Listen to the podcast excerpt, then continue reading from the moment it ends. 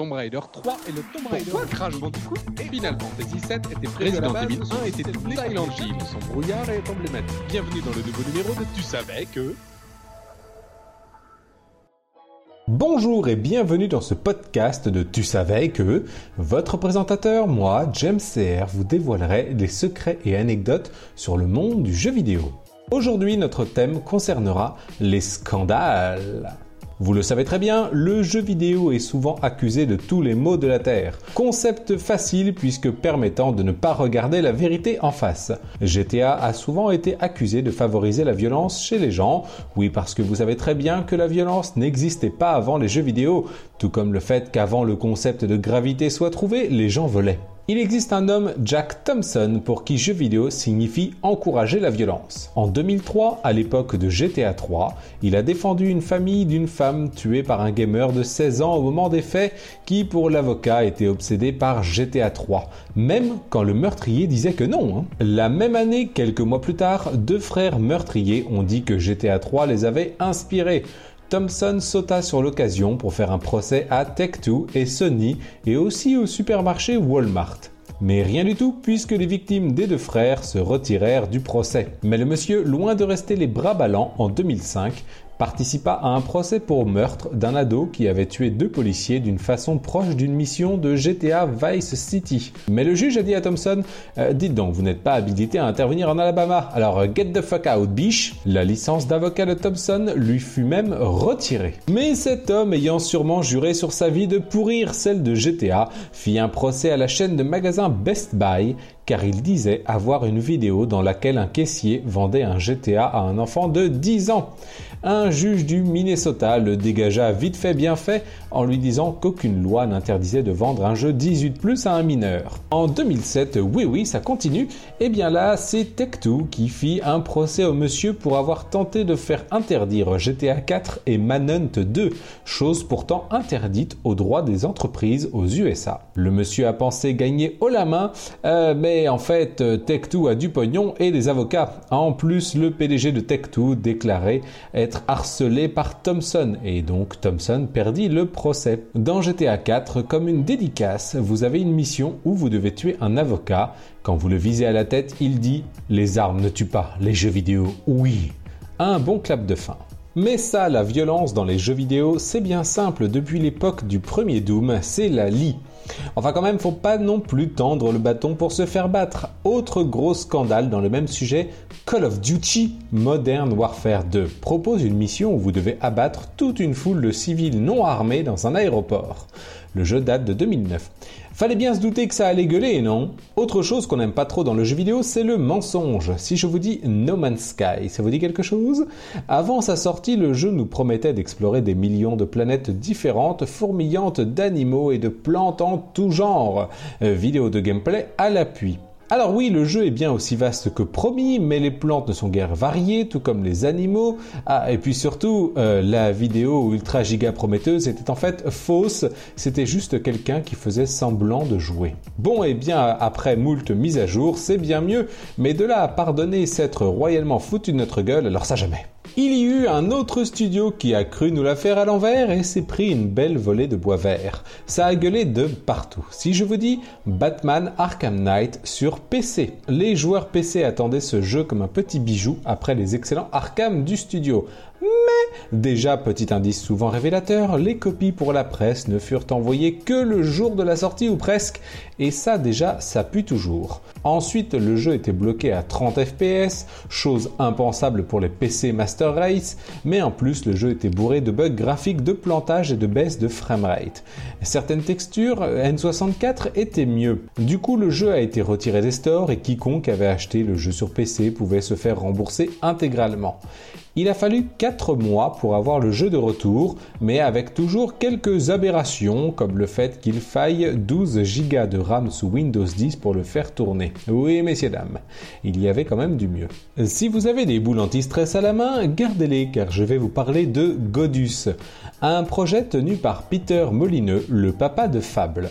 Godus était prévu pour être le God Game ultime, le truc de ouf de l'univers tout entier, même que. Il existait une application façon MMO avec un cube de plusieurs millions de cubes à détruire et celui qui éclaterait le dernier cube aurait un cadeau qui lui changerait la vie, devenir le dieu de toutes les personnes qui joueraient à Godus, avec même un pourcentage des profits sur les ventes de Godus. Comme vous vous en doutez, ça ne s'est pas exactement déroulé comme ça. Une fois le gagnant désigné, eh bien silence total. Peter Molineux a quitté le projet, le jeu même pas fini a été refilé à un autre studio, le jeu est sorti d'abord sur mobile alors que la version PC avait été déclarée prioritaire, de nombreuses fonctionnalités promises ne sont jamais sorties, le tout après avoir récolté sur Kickstarter 800 000 dollars. Elle est pas belle la vie? Autre chose qu'on déteste, nous les gamers, euh, nous dire comment agir et penser. Microsoft a essayé si je vous dis annonce de la Xbox One? Bon, alors faisons comme si j'étais Microsoft. Vous aurez besoin d'une connexion Internet en permanence pour jouer. Si vous voulez revendre vos jeux, d'accord, mais les magasins passeront par nous et ce sera nous qui fixerons le prix de rachat et puis c'est tout. Euh, vous voulez prêter un jeu? Non. Ah, et Kinect est obligatoire hein, avec la One. Hein. Euh, qu'on soit Sony, Pro Nintendo, Pro PC, Pro ce que vous voulez, faire ça aux joueurs, c'est juste pas possible. Quelque temps plus tard, Microsoft est revenu sur tout ça. Ouf Dites-vous en tout cas que quelque part, dans une réunion, quelqu'un s'est dit mhm, mhm, mhm, C'est génial si je vous dis Gamergate, est-ce que cela vous dit quelque chose? En 2014, Zoe Quinn, une développeuse chez Twine, a subi une histoire qui a fait date dans le monde du jeu vidéo. Son ex, dans un article, indique qu'elle ne serait pas vraiment impartiale dans ses relations avec la presse, notamment avec un journaliste nommé Nathan Grayson, travaillant pour le magazine Kotaku. De là à penser que l'ex serait un brin jaloux, il n'y a qu'un pas. Mais là où ça a pris des proportions, c'est que ça a dérapé en pugilat contre les femmes dans le jeu vidéo. De nombreuses femmes travaillant dans le jeu vidéo et journalistes s'en sont prises plein la tronche parce qu'on leur a reproché pas mal de clichés pourris dont la base pourrait se traduire par ben, vous êtes des femmes, hein, donc forcément voilà. Ce Gamergate rasa presque tous les efforts faits pour montrer que les gamers sont des gens bien et aiment aussi bien les hommes que les femmes et qu'entre nous le seul critère sélectif est basiquement Hey, tu joues à quoi toi? Bah non, le Gamergate nous a montré qu'il reste encore beaucoup à faire pour que le jeu vidéo soit un milieu sans pensée patriarcale. Avril 2011, une date qui fait encore frissonner Sony. À cause du piratage du PlayStation Network, Sony a dû fermer les services PSN pendant 24 jours avec des millions de comptes piratés, toutes leurs données, parfois même les données bancaires. C'est arrivé peu de temps après que Sony ait fait un procès à GeoHot, un hacker ayant réussi à casser les protections de la PS3. Euh, note importante, en informatique, un hacker est quelqu'un qui casse les protections d'un système histoire de le bidouiller, le trifouiller, le détourner, souvent pour le fun et le challenge. Un pirate informatique est lui là pour tout casser, tout simplement. En Corée du Sud, le jeu vidéo c'est un peu le sport national, avec de grandes compétitions, notamment StarCraft 2. Seulement voilà, comme d'habitude, dès qu'on commence à mettre de l'argent dans la balance, ça part en live. En 2010, il y a eu une compétition avec des joueurs professionnels et des paris. Beaucoup de paris. Le souci, c'est qu'il a été prouvé et confessé que la compétition était juste truquée. Le perdant avait été payé pour perdre pendant que d'autres, sachant cela, ont fait des paris de ouf, au même point que la BBC parle de l'affaire quand même. Enfin, n'oublions jamais qu'en 1983, l'industrie du jeu vidéo s'est écroulée quasiment à cause d'un seul jeu, E.T. Le jeu d'Atari était tellement mauvais que les jeux invendus ont été enterrés dans le Nouveau-Mexique. Il y eut de nombreux studios qui durent déclarer faillite, la confiance des gens étant beaucoup trop émaillée. Il y avait tellement de jeux qui sortaient, espérant surfer sur la vague du jeu vidéo devenant un divertissement de masse, que le marché fut saturé. Il y eut le même phénomène qu'actuellement sur le jeu mobile. Un jeu fonctionne, alors sortira des dizaines de copies.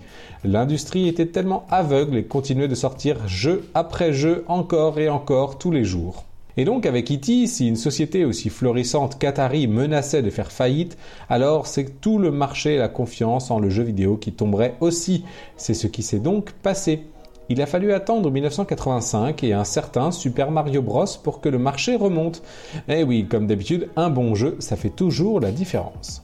Voilà, vous en savez suffisamment pour briller en soirée sur les scandales et autres gossips du jeu vidéo. Si vous avez aimé le podcast, n'hésitez pas à me faire signe sur Twitter, james.cr. Sur ce, je vous souhaite une bonne journée.